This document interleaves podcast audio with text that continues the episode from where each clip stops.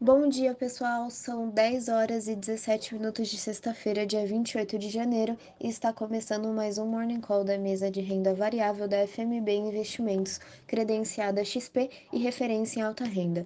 O índice Bovespa fechou a quinta-feira em alta de 1,19% aos 112.611 pontos, impulsionado pelos estrangeiros que já trouxeram cerca de 23 bilhões de reais para o Ibovespa nos primeiros 25 dias do ano.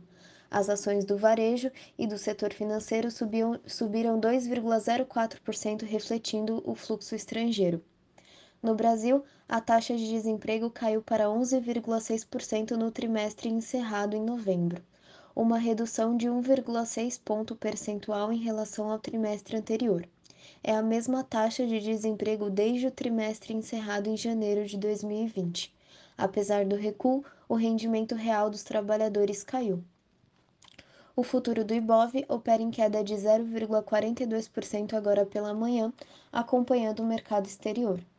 Nos Estados Unidos, as bolsas de Wall Street perderam fôlego na tarde de quinta-feira e encerraram o dia em queda.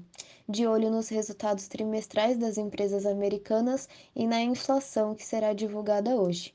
O índice S&P 500 encerrou a quinta-feira em queda de 0,54% e a Nasdaq, bolsa de tecnologia dos Estados Unidos, em queda de 1,40%.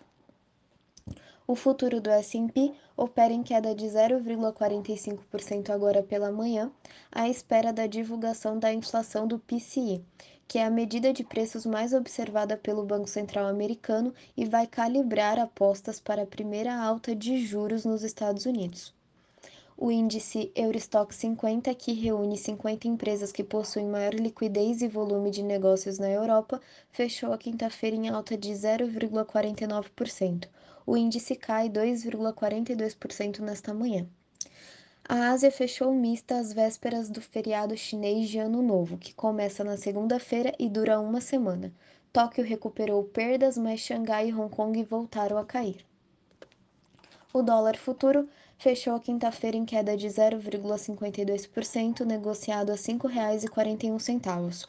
O petróleo do tipo Brent, referência da Petrobras, fechou a quinta-feira em queda de 0,69%, cotado a 89 dólares e 34 centes o barril, próximo das máximas de sete anos. O minério de ferro negociado em Singapura, referência para a negociação do mineral no mundo, está cotado a 145 dólares e 80 centes por tonelada, subindo 5,94% em relação a ontem. Essa alta se dá pela promessa de mais estímulos econômicos na China. E o ouro fechou a quinta-feira em queda de 2%. Uma excelente sexta-feira a todos, bom final de semana e bons negócios.